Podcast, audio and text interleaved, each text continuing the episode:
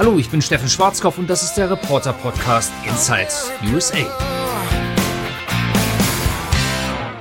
Wir sind ja auch hier in den USA und das ist natürlich an und für sich wenig verwunderlich, mitten in der Vorweihnachtszeit. Überall laufen Weihnachtsmänner rum, die Amerikaner investieren Millionen von Dollar in Lichterketten für ihre Häuser, für aufblasbare Schneemänner, Rentiere und Schlitten. Und unser lokaler Radiosender in Bethesda, also in Maryland, hatte bereits Mitte November entschieden, dass es jetzt aber wirklich höchste Zeit sei und spielt seitdem Christmas Songs und zwar ausschließlich. Auch das Weiße Haus ist mit einem großen Adventskranz geschmückt. Die Weihnachtstanne, diesmal aus Pennsylvania, steht auf der Südseite des Weißen Hauses und für die besonders Interessierten sei noch erwähnt, dass der Baum diesmal aus Pennsylvania kommt und gut fünfeinhalb Meter hoch ist. Und wo wir schon dabei sind, begonnen wurde diese Tradition mit den Weihnachtsbäumen im Jahr 1923 unter dem nur Geschichtsprofessoren bekannten Präsidenten Calvin Coolidge. Damals kam die Weihnachtstanne aus Vermont, war jedoch sage und schreibe über 15 Meter hoch.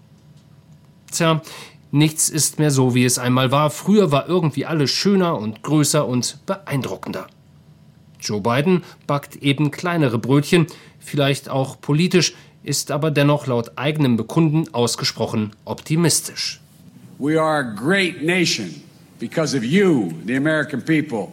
You are good people, and because of you, we will never be more optimistic about the future. You've made me so optimistic. Nun ist es mit dem Optimismus ja so. Prima, wenn man den fühlt, noch besser aber, wenn es nicht dabei bleibt und die Dinge auch umgesetzt werden. Ich möchte Joe Biden an dieser Stelle vielleicht mal mit meiner achtjährigen Tochter Jette vergleichen. Jette ist im Schulchor und dort studieren die lieben Kinder gerade richtig Weihnachtslieder ein. Und natürlich reichen nicht die zwei Proben pro Woche, auch zu Hause muss geübt werden. Und das tut Jette. Zu unserer fast ungeteilten Freude gerne, oft und laut und mit Vorliebe bei uns im Wohnzimmer. Eine kleine Kostprobe. Make the sky so bright, the angels sing carols of love. A baby asleep in a manger bed, sent from heaven above. Ja, ich sag mal so, das hat noch etwas Luft nach oben findet Jette nicht unbedingt. Sie ist der Meinung, das hört sich schon klasse an und ist, so wie der US-Präsident, optimistisch. Optimistisch, dass ihr geplanter Auftritt bei der Schulweihnachtsfeier ein Knaller wird. Die anderen Familienmitglieder sind dabei natürlich voll ihrer Meinung, wie im Folgenden zu hören ist. Sleep, oh tiny precious one. Sleep, God's chosen son. On a starlit night, neath the sky so bright, the angels sing carols of God. Die eine leicht flehentliche Stimme im Hintergrund war die von Till, der seine kleine Schwester inständig bittet, mit der Singerei aufzuhören, er würde Ohren- und Kopfschmerzen davon kriegen. Das Gackern gehört der werten Gemahlin, die sich darüber schlapplacht, dass Jette unbeeindruckt von Tills Winseln und allen anderen Nebengeräuschen weitermacht. Holy infant, so tender and mild,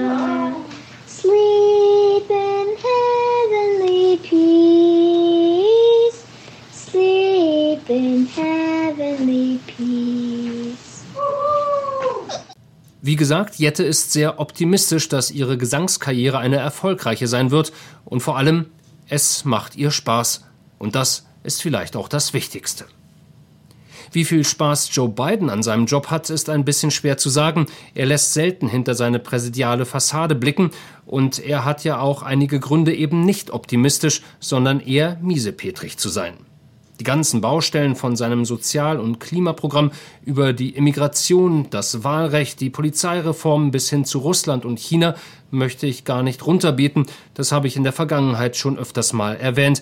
Auch seine unterirdischen Zustimmungsraten sind ein Dauerzustand.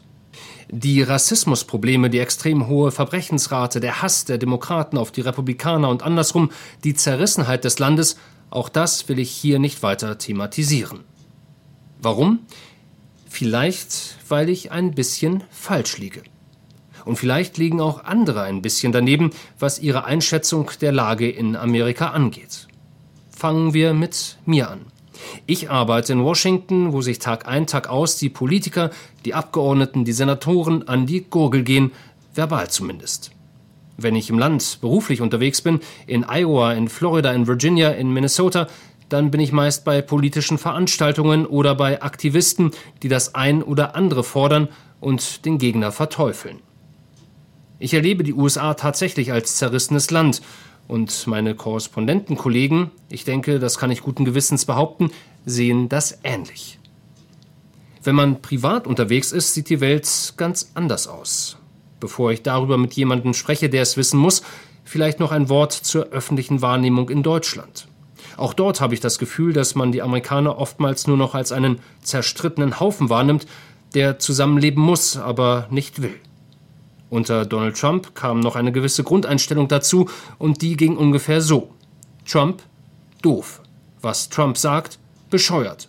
Was er tut, hirnverbrannt. Ja, es war ja manchmal auch hirnverbrannt, aber eben nicht immer. Ich habe in den zurückliegenden Jahren zumindest versucht, auch das andere Amerika darzustellen, all das, was gut läuft, was die Amis liebenswert macht. Gelungen ist mir das nicht immer, viel habe ich den Kampf um die Macht, das politische Gezänk dargestellt, vielleicht zu viel, schwer zu sagen. Doch jetzt ist gerade ein junger Mann bei uns zu Gast, 21 Jahre alt, Matteo heißt er, und das, was er über die USA zu sagen hat, wie er sie wahrnimmt, mag den ein oder anderen vielleicht doch etwas überraschen. Also klar, ich bin ein riesen sportbegeisterter äh, Football-Fan, Basketball-Fan, auch Baseball-Fan spiele selbst Fußball und äh, amerikanische Sport interessiert mich total. Ähm, klar, das Land, ich habe jetzt in äh, Los Angeles gewohnt, ist natürlich wahrscheinlich für die meisten Menschen auf der Welt eins der Ziele, wo man unbedingt mal wohnen möchte oder sein möchte. Also allein die USA oder die West Coast auch. Ich war auch in San Francisco und in San Diego. Alles super schön ähm, dort.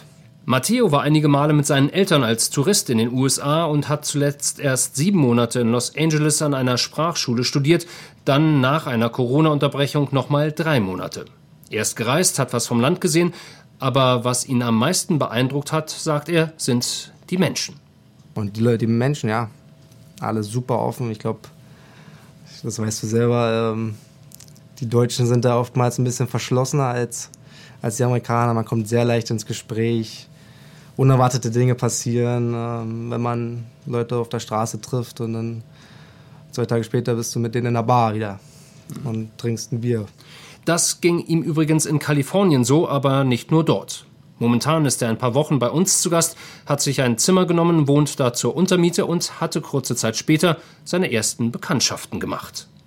Also ich war den einen Tag äh, im Restaurant, Fastfood natürlich, ähm, und habe mit Kumpels telefoniert und natürlich auf Deutsch. Mm, und nebenbei saßen ein paar andere Studenten und äh, von der University of Maryland und dann haben, haben sie mit mir angefangen zu reden über, ah, kommst du aus, aus Deutschland? Oder erstmal gefragt, ja, woher kommst du überhaupt? Ja, und dann kommt man ins Gespräch, was man hier so macht in den USA, warum man hier ist und äh, von einem auf den anderen wurde ich eingeladen, übers Wochenende mal rauszufahren in die Countryside. Ähm, ist ja nicht weit von Washington DC entfernt, Maryland. Ähm, ja, und dann in der Bar ein bisschen was getrunken. War sehr cool. Wenn Matteo von seinen Tagen und Abenden erzählt, leuchten seine Augen. Klar war er schon beim Washington Football Team, selbstredend bei den Wizards, also dem NBA-Team der Hauptstadt. Er schaut sich die Stadt an und uns bei der Arbeit über die Schulter und vermutlich hat er ziemlich recht mit dem, was er gleich berichten wird dass es einfach ein bisschen auf deinen eigenen Blickwinkel ankommt. Ich glaube, äh, dadurch, dass wir unterschiedliche Erfahrungen hier machen, auch weil du im Business, im, im Journalismus arbeitest, hast wahrscheinlich eine andere Sicht, siehst die schlechten Dinge. Ich persönlich, dadurch, dass ich ja eigentlich zur Schule gegangen bin hier und sehr viel Spaß äh, dadurch hatte, ähm, gab es für mich nur die positiven Seiten. Also ich hatte nie irgendwie ein Problem zwischen zwischen Amerikanern, sag ich mal, schwarz, weiß oder so. Habe ich nie erlebt. Ähm, alle waren super herzlich. ähm, das ganze Rassismus-Thema ähm, konnte man hier, also ich, für mich war alles eins. Und äh, ja, die Amerikaner für mich, wie ich schon angefangen, äh, wie ich anfangs gesagt habe, sehr offen und äh, ja, für mich super hier. Vielleicht können wir alle etwas von dem Jungspund Matteo mit seinen 21 Jahren lernen. Dass das Glas ziemlich häufig halb voll und nicht halb leer ist. Und dass man vielleicht ein bisschen positiver auf die Dinge blicken muss, auch wenn man Probleme nicht einfach ignorieren kann. Dass man Optimist ist. Ja, wie US-Präsident Joe Biden, der ja ein Finanzpaket von 1,9 Billionen Dollar für die Covid-geplagten Amerikaner auf den Weg gebracht hat, der Millionen Bürgern aus der Arbeitslosigkeit geholfen hat, beim Thema Impfen nicht locker lässt und dafür mitgesorgt hat, dass alle, wirklich alle Amerikaner in Windeseile Zugang zu BioNTech Pfizer, zu Moderna, Johnson Johnson hatten, der ein Infrastrukturpaket in Höhe von einer Billion Dollar unterschrieben hat und hartnäckig daran arbeitet, dass die USA sich zu einem klimafreundlichen Land wandeln. Vielleicht hat er also allen Grund, optimistisch zu sein – und damit kehre ich wieder zu meiner Familie zurück. Julia übt nach längerer Pause wieder Klavier, bringt sich das selbst bei. Vor einer Woche begann sie mit Jingle Bells, was mich irgendwie an die Titelmelodie aus Spiel mir das Lied vom Tod erinnerte.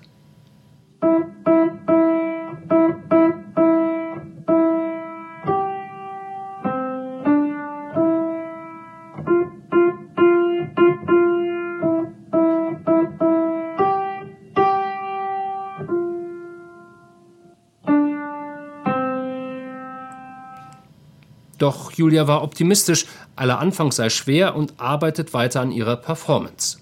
Gestern hat sie mir wieder das Lied vorgespielt und siehe da, es hörte sich viel, viel besser an. Noch etwas mehr Tempo und es klingt richtig gut und winterweihnachtlich. Man muss die Dinge oftmals nur wollen. Und wer will, der bekommt dann zu Weihnachten Julias Aufführung hier in meinem Podcast zu hören.